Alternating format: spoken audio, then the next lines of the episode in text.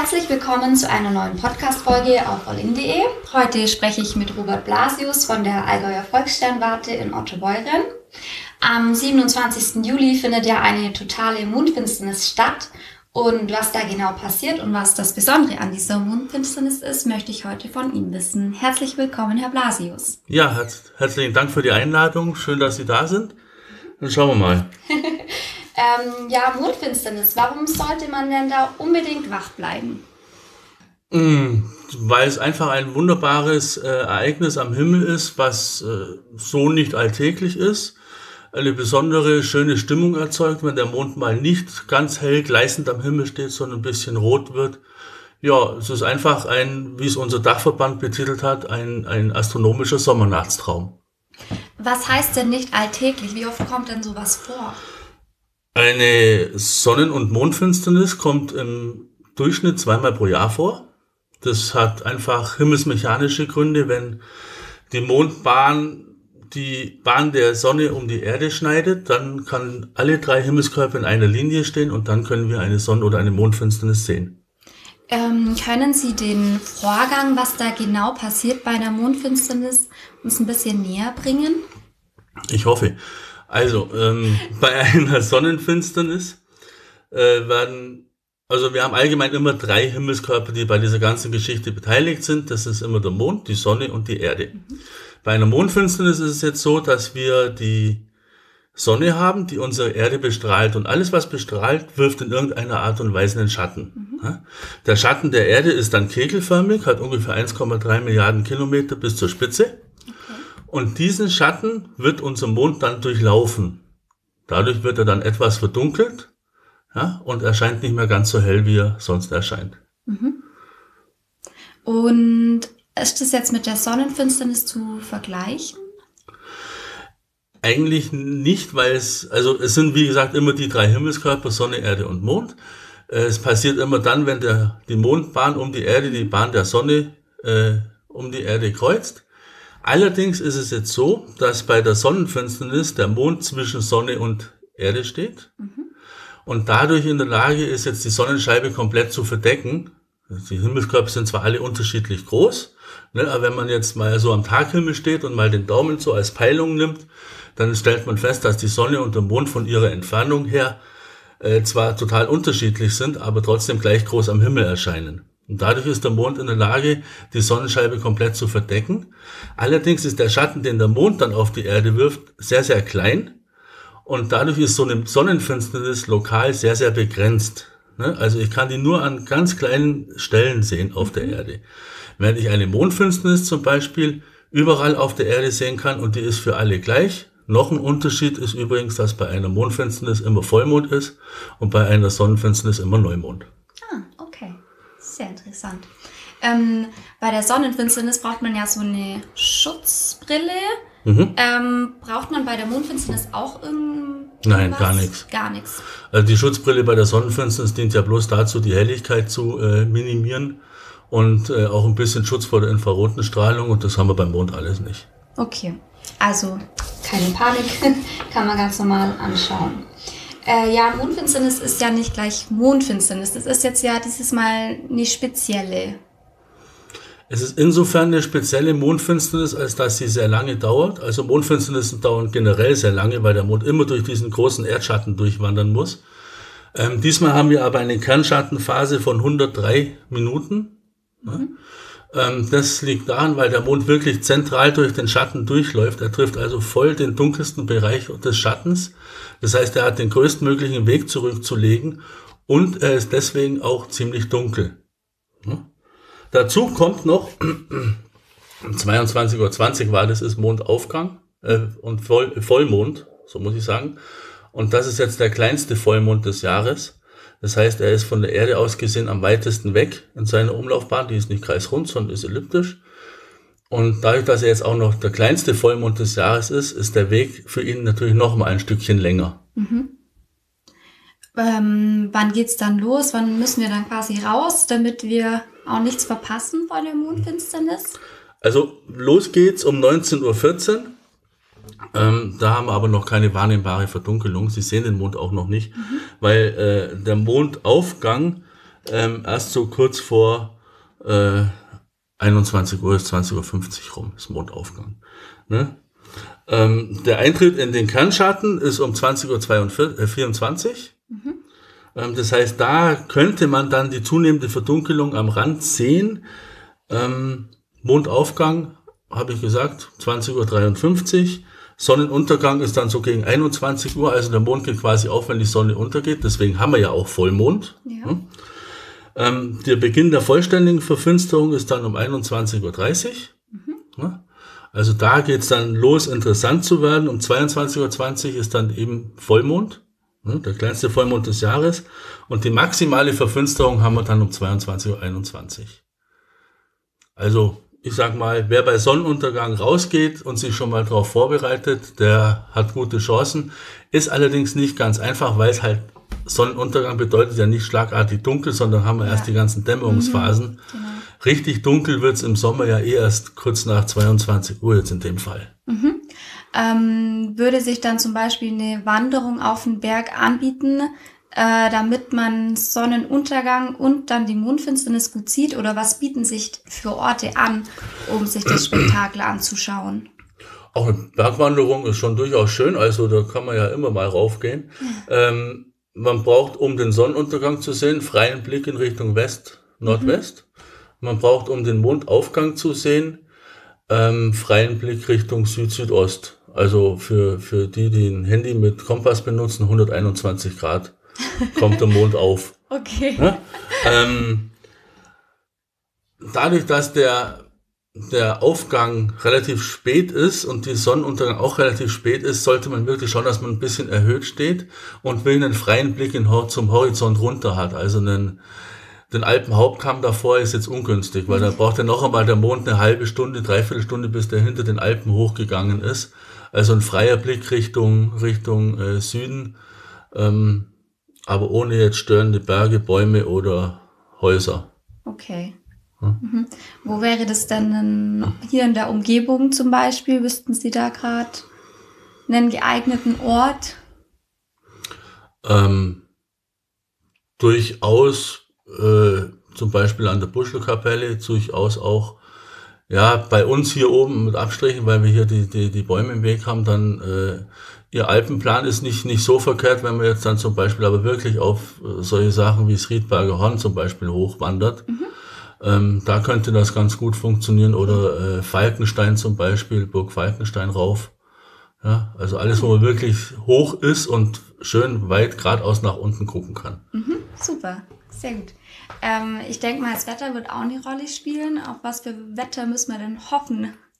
Das Wetter spielt die entscheidende Rolle, weil äh, Sonne, Mond und Erde ist es völlig egal, ob das bei uns jetzt bewölkt ist oder nicht. Das heißt, wenn es bei uns bewölkt ist, findet die Mondfinsternis trotzdem statt. Wir sehen sie halt nur nicht. Das ja. ist äh, immer unser Los, was wir als äh, Astronomen und Hobbyastronomen haben.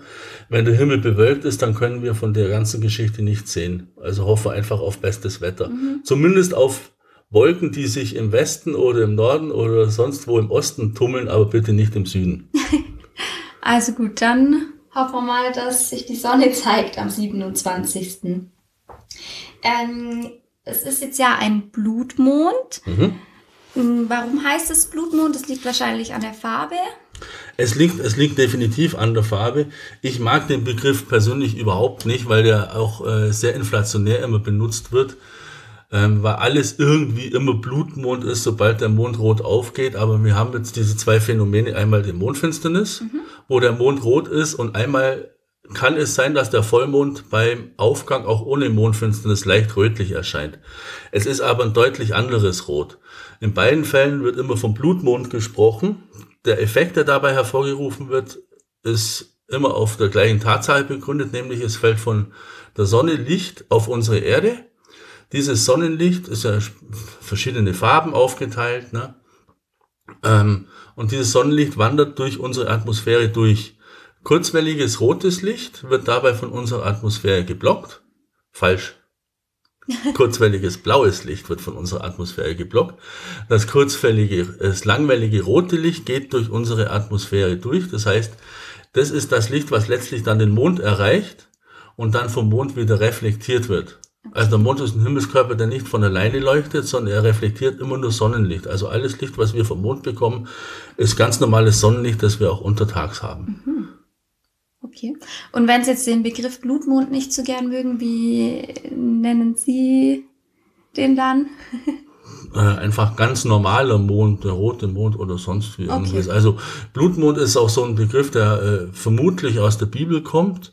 In der, in der Offenbarung des Johannes zur Apokalypse steht drin, dass eben Weltuntergang ist, wenn Blutmond da ist. Ah, okay. Ähm, äh, Glaube ich jetzt auch nicht so wirklich dran, weil unser Sonnensystem existiert seit ungefähr 4,6 Milliarden Jahren. Das heißt, Sonne, Mond und Erde hatten schon genügend äh, Mondfinsternissen und Sonnenfinsternissen und mhm. bislang ist immer noch nichts untergegangen. Also wird das jetzt diesmal auch nicht passieren. Okay, also ähm, jetzt Blutmond bringt uns den Weltuntergang, das nee. davon müssen wir nicht ausgehen. Nee, da brauchen wir keine Angst okay. haben. Und allgemein ist ja der Mond ja, hat ja sowas Mystisches. Viele können dann ja auch nicht schlafen, wenn jetzt Vollmond ist. Ähm, ist da wirklich was dran oder bildet man sich das eigentlich nur ein? Ähm, sagen, sagen wir mal so, also ich muss jetzt hier, unsere Aufgabe ist so ein bisschen ja auch die wissenschaftliche Kommunikation und es gibt tatsächlich keine wissenschaftliche Studie, die belegt, dass der Mond irgendeinen Einfluss hätte auf äh, Schlafen, auf Schlafwandeln, auf irgendwelche Haare, die man besser bei Vollmond schneidet oder auf irgendwelches Holz, was man besser bei Vollmond umhaut. Da gibt's andere Begründungen dafür, warum das so ist. Mhm. Ähm, aktuell der Schlafmangel oder die, die, das schlechte Schlafen können nennt sich dann psychologisch gesehen eine, eine, eine sich selbst erfüllende Prophezeiung. Das bedeutet, die Leute sagen, oh, heute ist Vollmond, ich schlaf schlecht. Mhm. Sie gehen dann mit genau diesen Gedanken ins Bett und dann schlafen sie tatsächlich auch schlecht. Okay. Ne? Vor allem Vollmond ist ja, wie gesagt, eigentlich immer, weil der Mond ist immer da. Und das Einzige, was wir halt von dem Mond sehen, ist das reflektierte Sonnenlicht. Das spielt gar keine Rolle, ob der Mond jetzt voll beleuchtet ist oder nur zur Hälfte beleuchtet ist oder am Taghimmel bei Neumond da ist. Er ist ja immer da, der Mond. Er kreist immer um unsere Erde rum seit 4,6 Milliarden Jahren und das hat so mit dem Schlafen eigentlich gar nichts zu tun. Mhm. Gibt natürlich gewisse ähm, Fische zum Beispiel, die das Jagdverhalten auf den Vollmond richten, weil dann zum Beispiel die die, die Mücken über dem Wasser besser kreisen oder sowas. Ne? Das schon, also die Tierwelt mhm. richtet sich einfach schon auch nach dem Mond. Ja. Ne? Aber ähm, jetzt so, dass jetzt da irgendwelche besonderen Begebenheiten wären mhm. oder so, gibt's gibt's also, nichts. Also auf uns hat's eigentlich keinen direkten Nee, also, Einfluss. also viele sagen ja, ja, die Gravitation und alles Mögliche, aber ich sagte, weil wir vorhin das Beispiel mit den Bergen hatten, also die Gravitation ist eine Eigenschaft des Raumes, sie hat einen, einen ist eine relativ schwache Kraft, ja. eine sehr schwache Kraft sogar.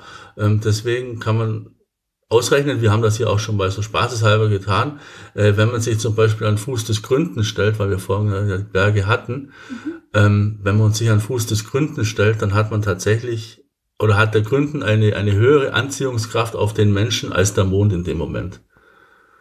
Also da mhm. ist in dieser Richtung nichts. Okay. Also kann sie damit quasi widerlegen. ich kann es aus wissenschaftlicher ja. Sicht sagen, mhm. dass da nichts, nichts ist. Okay, sehr gut. Ähm, kommen wir nochmal zurück zur Mondfinsternis. Äh, Hat es denn Vorteile, wenn man sich das jetzt bei Ihnen hier in der Sternwarte anschaut? Ja, durchaus. Also äh, wir haben hier natürlich, erstmal bieten wir zweimal einen einführenden Vortrag zu dem ganzen Thema an. Den werde in dem Fall auch ich halten. Es geht dann darum, was ist der Mond eigentlich als Himmelskörper, wie, wie schaut der aus, was ist auf seiner Oberfläche so alles los, wie ist er entstanden. Dann natürlich die äh, Mondfinsternis, die einzelnen Phasen der Mondfinsternis, was ist so eine Halbschatten-Mondfinsternis, was ist eine Kantschatten-Mondfinsternis. Und dann werden wir rausgehen und die Mondfinsternis beobachten. Und das ist der Vorteil, den wir hier haben. Wir können das mit den verschiedensten Geräten tun. Wir haben also große Teleskope.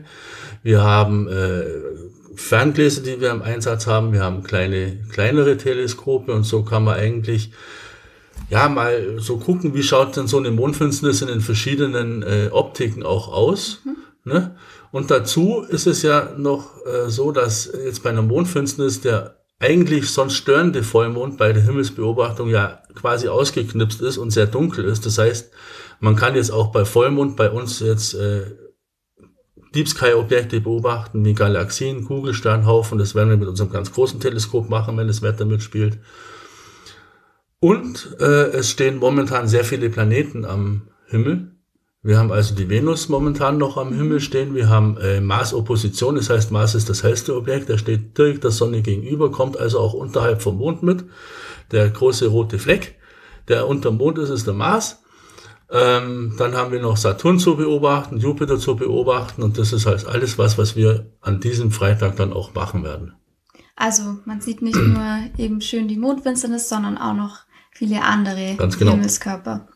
Und das kann man dann hier natürlich besonders gut beobachten. Ganz genau. Mm, wie sieht's denn mit dem Fotografieren aus? Kann man das so einfach mit einer normalen Kamera ähm, fotografieren oder brauchst du da eine spezielle Ausrüstung?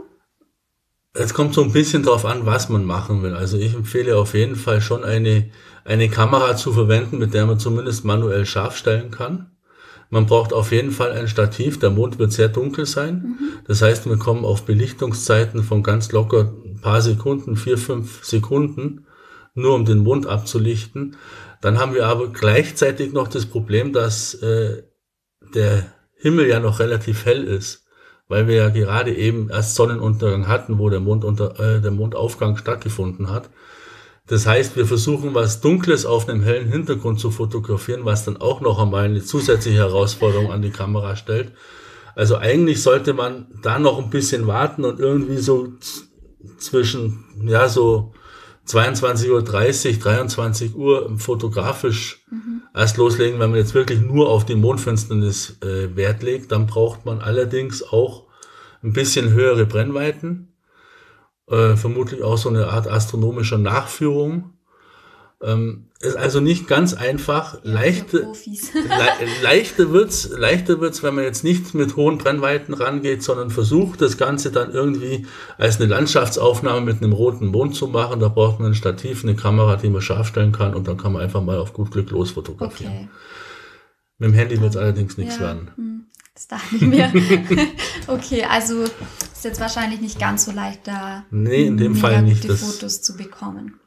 Aber egal, äh, so den Moment genießen ja. und sich drauf ja. freuen. Das kann man auf jeden Fall tun. Das mhm. ist, wie gesagt, wirklich ein astronomischer Sommernachtstraum und das Highlight, was wir äh, in diesem Jahr haben werden. Und wenn das Wetter mitspielt und es eine schöne laue Sommernacht ist, dann kann man das eigentlich nur genießen mit einer Picknickdecke oder sowas mhm. und vielleicht noch irgendwie äh, ein Gläschen Wein dazu und dann einfach dieses Schauspiel mal sich angucken.